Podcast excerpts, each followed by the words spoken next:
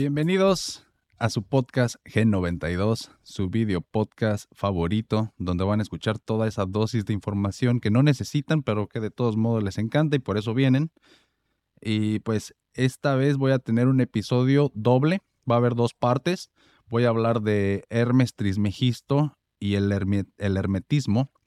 Esa es la primera parte, voy a dar un, el contexto de quién fue o quién se cree que fue, o quién fueron Hermes Trismegisto, porque también hay por ahí una teoría muy interesante.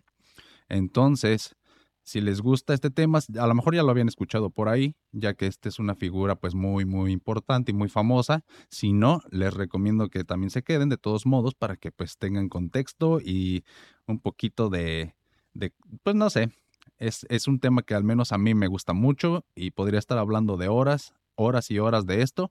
Y de hecho, pues los que ya me conocen, este es un, tema que en las fiestas, por ejemplo, siempre termino hablando de eso, entonces, o de cosas pues para el, por el estilo. Eh, voy a empezar y este, pues recuerden, mi nombre es Vladimir Chávez, síganme en todas sus redes sociales, en todas mis redes sociales, como en Facebook, VladPDX92, o solamente pongan Vladimir Chávez o G92, les tiene que salir en Instagram, Vladimir-cha con doble A. Y en TikTok es VladPDX92. Entonces, por ahí también, si me estás viendo en YouTube o Facebook, por aquí voy a dejar mis redes sociales y también abajo en la descripción. Y ya por ahí pueden seguirme y, o también, por ejemplo, si quieren escucharme nada más, pues pueden ir a Spotify y pueden escucharme mientras eh, hacen de comer, mientras estás haciendo el aseo en tu casa, doblando tu ropa, trabajando o lo que sea. Y pues voy a empezar, eh, como ya dije, dando una explicación de quién fue Hermes Trismegisto. Hermes el tres veces grande, Hermes el tres veces nacido, Hermes T, tiene muchos nombres este vato. También se le conoce como el dios griego, o no, perdón, el dios egipcio Tod, y se cree que ha estado inmiscuido en muchas, muchas cosas, en varias religiones y pues aparentemente es inmortal o al menos muy, muy longevo o al menos hay otra teoría que por ahí les voy a comentar. Y pasen a ver el video, por favor. Los dejo con... El hermetismo. El hermetismo quién es Hermes Trismegisto o Hermes el tres veces grande o Hermes el tres veces nacido. Tal vez hayan escuchado hablar de este hombre eh, o hombres, no se sabe. Y es una super historia, está muy interesante. Les voy a leer eh, algo de lo que investigué acerca de, de esta persona y es muchísima información. Entonces, quédense y ojalá les guste, compártanlo y ojalá les sirva. Las primeras tradiciones islámicas y cristianas creen que Hermes Trismegisto fue el constructor de las pirámides de Giza, un lugar pues que todos o la mayoría de la gente conocemos y estamos familiarizados con el tema.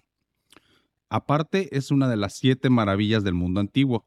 O sea, si no conoces las pirámides de Giza, pues no sé, a lo mejor vives en una cueva o algo así, pero pues son muy famosas y se le atribuyen a que él fue el constructor o estuvo involucrado en, esta construcción. Y también se dice que Hermes se menciona en el Corán como un profeta y fue muy venerado por toda su veracidad.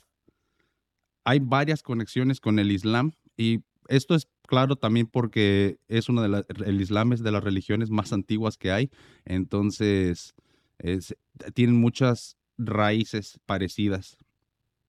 Y otra conexión vital entre el Islam y el hermetismo es, que se cree que Hermes fue Idris, un profeta muy importante para, para el Islam y este viajó al espacio exterior desde Egipto llevando muchos objetos de Adán y del Edén con él. No tengo la historia completa ahorita porque sería demasiado, demasiado información, pero él eh, está relacionado en otras varias religiones. Ahorita vamos a ver. De hecho, se cree que también el famoso profeta Mahoma es descendiente directo de Hermes T. La expresión herméticamente sellado significa que algo está protegido del exterior. Y esto es así porque hace unos 2300 años, eh, cuando el hermetismo era un conocimiento que tenías que esconder y que tenía que permanecer debajo del agua, porque de otra manera, pues te daban cuello. Entonces, todo era como un secreto, ¿verdad? La sabiduría hermética no es el único caso de un club, club de conocimientos que trabajan desde las sombras desde aquel entonces. Y prácticamente cada filósofo griego tiene su propia escuela filosófica y varios de estas asociaciones de conocimiento incluyen temas que van desde la química, que en aquel tiempo era llamada alquimia, hasta la astrología, psicología y filosofía. El hermetismo y la filosofía hermética siempre se han considerado ocultos, y esta palabra no tiene nada que ver con la religión o la magia oscura, solo implica que se tienen que mantener ocultos y protegidos. En otras palabras, no, tienen que, no tienes que hablar de ello con la gente pues que no le incumbe, la gente que no está en el club. Estas técnicas, creencias, filosofías de vida, como le quieran llamar, son una revoltura de filosofía griega y romana, como el platonismo, el estoicismo y con lo que sabemos que eran las antiguas creencias y sabiduría de los sumerios. Los sumerios, pues es también una de las religiones que conocemos más antiguas. De hecho, es, se le atribuye a que fue parte de otra humanidad. Hay que empezar con la premisa de que nosotros no somos los primeros humanos o la primera tanda de humanos que ha, que ha, estado en la Tierra. Entonces, se cree que antes de, de nosotros hubo otra civilización que se extinguió, se desapareció, lo que sea, y parte de esa civilización pues eran los sumerios, que también se cree que están relacionados con el Atlantis y todo eso. Pero bueno, entonces eso es un poco de contexto. Las creencias herméticas están en la raíz de todas las religiones del mundo y se cree que fue entregada a los humanos por los dioses. Es por eso que en Grecia conocen a Hermes como el dios mensajero hijo de Zeus, que comunica los mensajes de los dioses a los humanos. En la tradición romana se le asocia al dios Mercurio y en Egipto se le relaciona con el dios Tod. Como pueden ver, esta persona se le menciona en varias de las más antiguas corrientes del pensamiento. Ahorita voy a citar del Wikipedia de Hermes y dice, la teoría hermética ha sido una influencia decisiva en diversas corrientes filosóficas, religiosas y esotéricas, así como en el arte y principalmente la literatura, la música y la pintura, teniendo gran importancia durante el Renacimiento y la Revolución Científica. La tradición reclama, ser reclama que el hermetismo es descendiente de la prisca teologia, no sé bien pronunciar eso, está en latín, pero es la principia de la teología, es ir una idea de que existe una simple y verdadera teología, la cual está presente en todas las religiones y fue dada por Dios al hombre en la antigüedad. Básicamente es toda las, la raíz de lo que significa el hermetismo. Se supone que Dios en algún momento se lo entregó al hombre y pues también por eso se cree que en los griegos, por ejemplo, dicen que Hermes es el dios mensajero y él trae el mensaje de Zeus. De hecho, es el que tiene como unas alitas en las botas. Él es Hermes.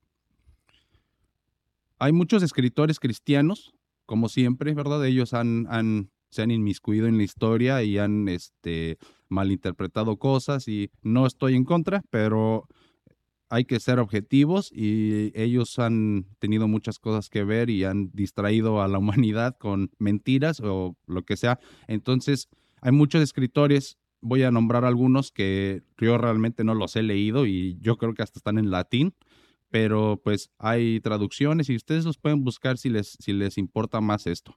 Pero como les digo, no me puedo meter mucho, mucho en todos los temas porque sería, serían muchos episodios o pues no, eh, voy a seguir. Estos escritores, incluyendo a Lactancio, Tomás de Aquino, Giordano Bruno, Marsilio Ficino, Campanella y Giovanni Pico de la Mirandola, consideraron a Hermes Trismegisto un sabio profeta pagano que previó la llegada del cristianismo. Sin embargo, algunos teólogos católicos lo condenaron o consideraron su doctrina como una herejía, como siempre, ¿verdad? en gran medida por su secretismo iniciático y sus sincretismos. Uno de los primeros en hacerlo fue Agustín de Hipona en su obra La ciudad de Dios. Si gustan, pueden ir a buscar el, libro y hay traducciones al español. Y de todos estos autores pueden buscar más información si es un tema que les interesa. El libro Poemadres, del cual Marsilio Ficino formó su opinión, establece que a Hermes le llamaban Trismegisto porque era el filósofo más grande, el sacerdote más grande y el rey más grande. La enciclopedia bizantina Suda que fue escrita en el siglo X, establece que éste era llamado Trismegisto a cuenta de su alabanza hacia la Trinidad, diciendo que hay una naturaleza divina en la Trinidad. Entonces, pues este hombre ya traía consigo hace cinco mil años la idea de que la Trinidad no es algo exclusivo de los cristianos, nada más él utiliza otras palabras, más adelante eh, por aquí lo voy a mencionar. Eh, voy a hablar un poco de cómo el hermetismo ha, influenciado a, muchas de las más grandes personas que, que, hasta hoy día tienen influencia. Y voy a empezar con, como por ejemplo, Pitágoras. Se cree que este famoso matemático griego se inició en el hermetismo y sus artes cuando visitó y vivió en Egipto. Entonces, imagínense, Pitágoras, el de la tabla de Pitágoras, él era hermético y él, mismo tiene pues su, culto, ¿no? Su propia como religión, que es lo que él interpretó del hermetismo y ya él, él le llama pitagorismo, pero lo hermético sigue siendo la raíz. Después, Platón fue fuertemente influenciado por Pitágoras y también fue iniciado en las artes herméticas por maestros egipcios. Entonces ya tienes que eh, uno de los, de los más grandes influencias, ídolos de Platón, pues fue Pitágoras. Entonces, después, Aristóteles, un tiempo después, fue alumno de Platón, por lo que pueden deducir que eh, Platón le pasó toda su sabiduría y, y todo lo que él conocía del hermetismo a Aristóteles. Y Aristóteles fue maestro después de Alejandro Magno. Entonces ya vieron cómo desde esta persona Pitágoras que, estuvo metida en el hermetismo después de que fue a Egipto y se lo encontró y dijo, ah, no manches, esto está súper chingón, lo llevó de regreso a Grecia, le empezó a enseñar a los otros filósofos y todo llegó hasta Alejandro Magno. Y entonces está muy canijo porque después Alejandro Magno conquistó el mundo, ya sabemos, ¿verdad? Entonces él llevó todo el conocimiento de Hermes, lo expandió. Ya vamos viendo cómo, es tan importante y sigamos, sigamos. En, la revolución científica, por ejemplo, ah, perdón, se me pasó el, dato de que después de que Alejandro Magno conquistara Egipto en el año 343 a.C., puso la primera piedra en la, de la biblioteca de Alejandría y este llegó a ser uno de los centros de aprendizaje más importantes del hermetismo y la alquimia. Desafortunadamente, pues la biblioteca de Alejandría desapareció y con eso se llevó muchísimo de los documentos que podríamos tener y de la historia de la historia antigua. Entonces, pues no sabemos realmente, solamente hay 42 escritos que se le atribuyen a Hermes y, se llaman, se le conoce también como las tablas esmeralda y hay varios, el Corpus Hermeticum y también está el Kibalión. O sea, hay como tres o cuatro textos que se atribuyen a Hermes, pero todos se sacan de, las, de los 42 escritos que se supone se encontraron como 200 años antes de Cristo. Y eso es cuando los encontraron, pero estos ya vienen desde el, como 5000 años. Y está muy canijo que dicen que, mm, bueno, desde el, desde el 5000 antes de Cristo al 2000 antes de Cristo hay muchísima diferencia de, hay muchísimos años, ¿verdad? 3000 años. Pero en todo este tiempo se supone que Hermes estaba vivo. Puede ser, les voy a proponer dos teorías. Una, este, este Hermes realmente estaba vivo y tiene superpoderes, es inmortal. O dos, lo más probable es que Hermes tuvo muchos hijos. Entonces, había muchos hijos que eh, tuvieron el mismo nombre, se llamaban Hermes, y también tenían las mismas enseñanzas y eran descendientes del original. Entonces, a través de los años, este tipo de enseñanzas se pasaban de boca en boca. Entonces, Hermes I se lo dijo a Hermes II y consecutivamente al hijo y al nieto y al bisnieto. Entonces, pues a través de los años, eh, como no había internet ni nada, no sabían que eran diferentes personas, pero eso es lo que yo me quiero quedar, que no era algo este, bueno, es, sería bonito pensar que sí hay personas este, con poderes, ¿verdad? Pero lo más probable es que no. Y lo vamos a mantener ahorita un poquito más objetivo y por lo mismo lo voy a manejar como que eran descendientes del original y que tuvo muchos hijos y todos a lo mejor eran muy buenos, ¿verdad? Y muy chingones y, y pues ya, se quedó como que a través de los años Hermes estaba vivo, lo más probable es que eran sus hijos. Bueno, Ahora sí, influencia en la revolución científica. El hermetismo, el neoplatonismo y la magia natural influyeron en el crecimiento y desarrollo de la revolución científica durante la era que conocemos como el Renacimiento. Aunque esta revolución abrazó al pensamiento libre, al razonamiento lógico y al empirismo, también fue testigo del resurgimiento del pensamiento místico, mágico y las artes herméticas.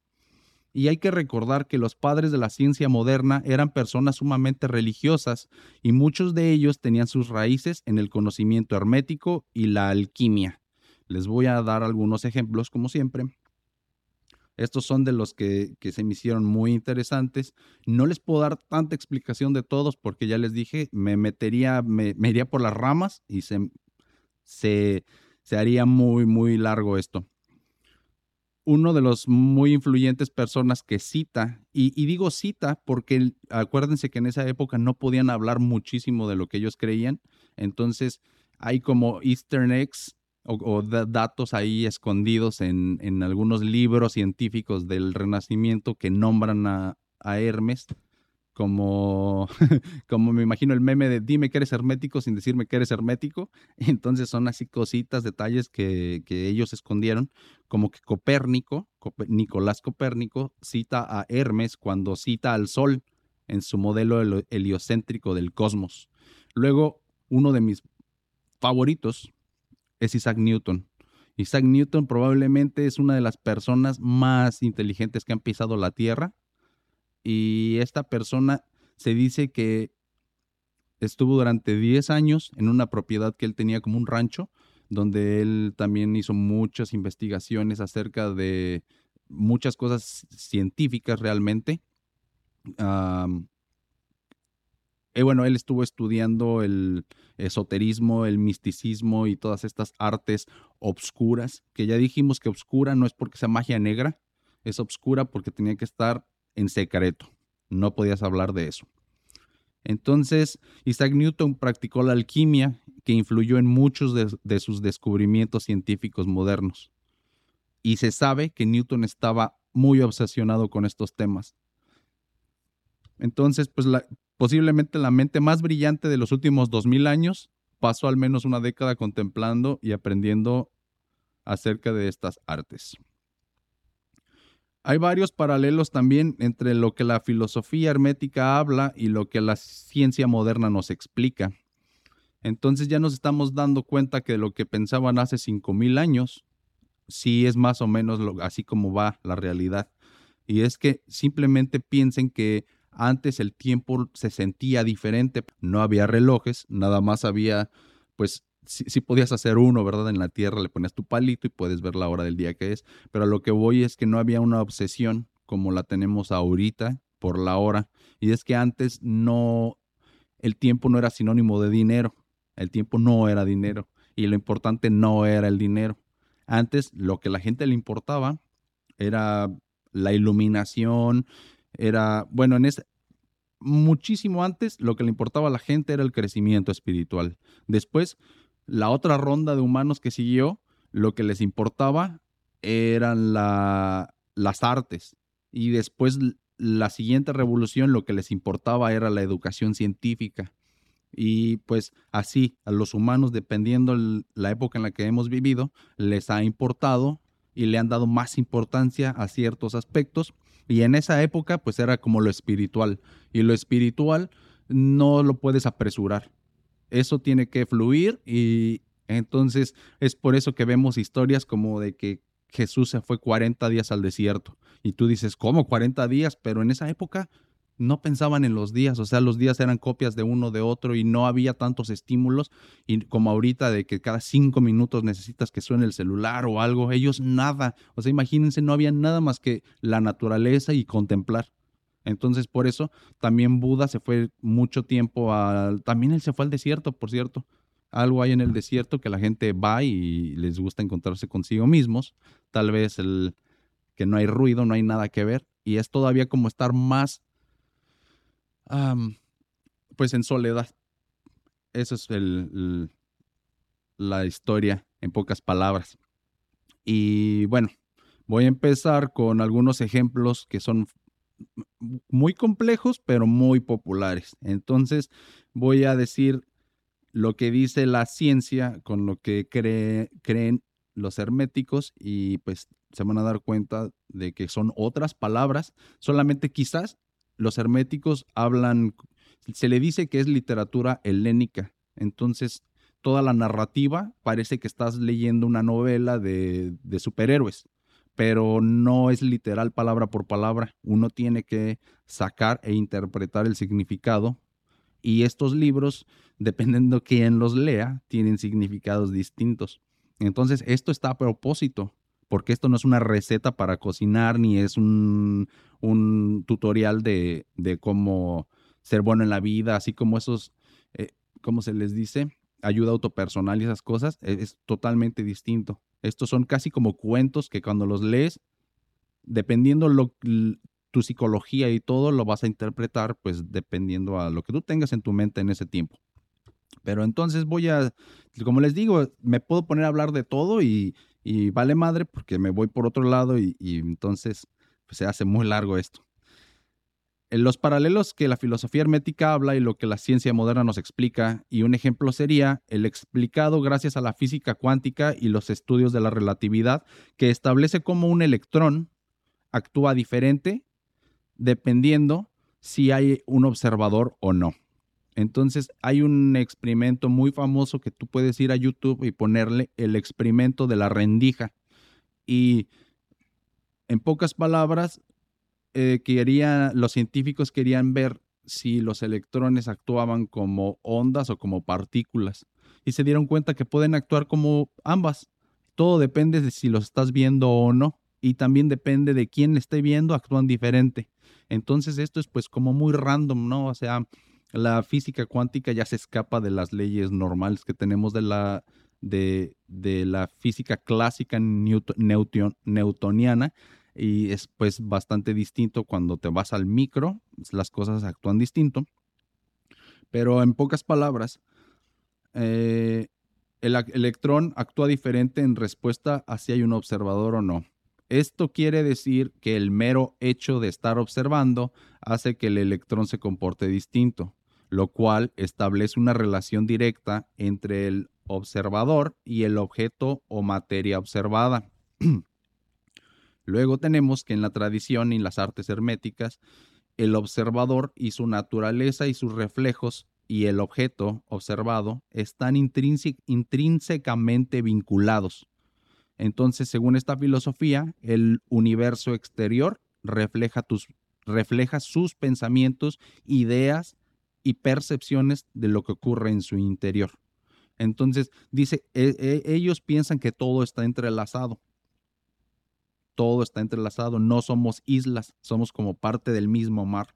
Solo que tu conciencia hace que delimites tu cuerpo en un mar de, de electrones y de partículas, moléculas que están flotando.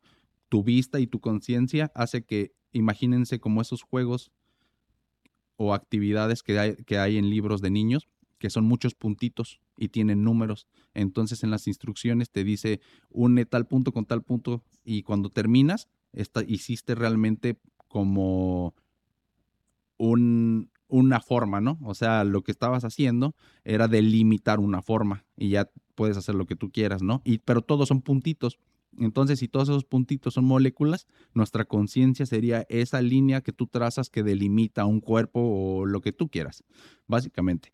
Entonces, hay varias ideas que ellos creían y que ahora la ciencia lo puede explicar mejor y pues está súper interesante, al menos para mí es súper interesante y espero que a ustedes, que se les dé un poquito de curiosidad. Esto no se trata de convencerlos de que, uy, esto es, lo, esto es la verdad de la verdad, pero para mí lo es. Entonces, una de las siete máximas del hermetismo es la siguiente. Como es arriba, es abajo. Como es adentro, es afuera. Esto lo hace mucho sentido cuando empiezas a observar los patrones que se repiten desde nivel molecular hasta nivel cósmico. Basta con observar una foto de cómo se supone que se ven las moléculas y otra foto de cómo se supone que se ven los planetas y las constelaciones. Son los mismos patrones y formas a diferentes escalas. Aquí eh, voy a empezar a hablar, bueno, esto fue una explicación para que para tener contexto de quién se supone o quién la gente cree que es o fue Hermes.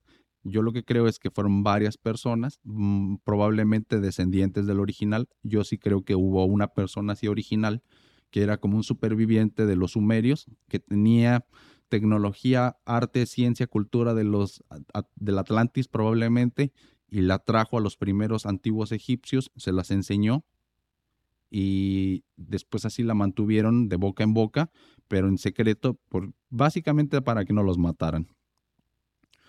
Hay un libro muy, muy bueno. Yo no he leído los tres o cuatro que hay de él, los he escuchado, pero el que sí me gusta leer y me gusta interpretar y, darle una leída, porque pues cada vez que lo leo entiendo cosas distintas y le voy agarrando más la onda, es el que se llama el Kibalión, los tres iniciados.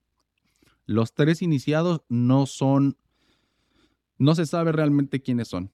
Hay una teoría de que son estas tres personas, que no recuerdo sus nombres, pero son como dos personas de la India y, un, y una persona de Inglaterra, algo así, un británico. Y estos hicieron el libro en 1908, me parece, es la primera vez que, que, se, que se publicó el libro.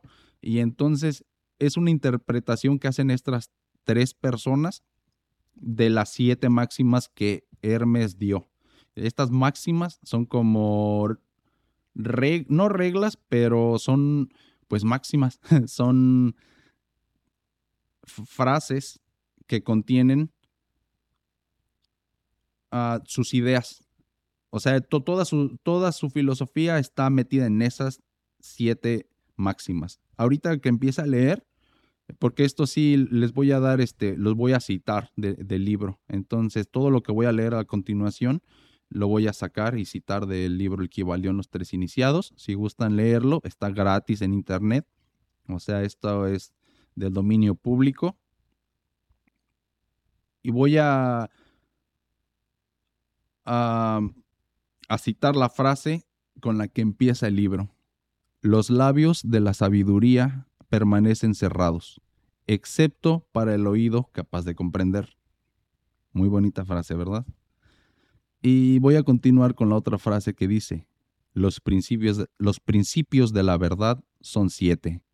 El que comprende esto perfectamente posee la llave mágica ante la cual todas las puertas del templo se abrirán de par en par. El Kibalión. Bueno, estas frases chingonas, mamalonas, están por todo el libro y están muy interesantes. Hay que aclarar que cuando se habla del templo, Ah, sí, es muy importante. Cuando se hable del templo, se refiere al lugar en tu interior donde se supone que está almacenada toda la sabiduría de la humanidad. Un ejemplo para la gente joven de mi edad es cuando Naruto se ve que él se mete en su cuerpo y está hablando con el Kyubi, que se llama Kurama y es el zorro de las nueve colas. Ellos están en el templo realmente, o sea, el, es como si el demonio de las nueve colas estuviera encerrado en su, bueno, sí está encerrado en su interior, pero así cuando se ve que él se mete y que está hablando con él a través de como una reja, él está pues encerrado en el templo. Y es nada más para tener pues en, en mente de que el templo es como tu interior, es cuando tú hablas contigo mismo y estás como meditando o puedes estar nada más platicando. Cuando tú estás solo platicando contigo mismo, estás en el templo. Pero el templo está cerrado a menos de que tenga la llave para abrirlo. O al menos es lo que dice el Kibalión. Eso es todo por el episodio de hoy. Si te gustó, dale like y compártelo. Recuerda suscribirte a mi canal y sígueme en todas mis plataformas. Sígueme en Facebook como Vladimir Chávez. Entra en esa página y después ve a la sección de videos y entra al playlist G92 para disfrutar tu video podcast por Facebook. Búscame en cualquiera de las plataformas que utilices para escuchar podcasts como Gen 92.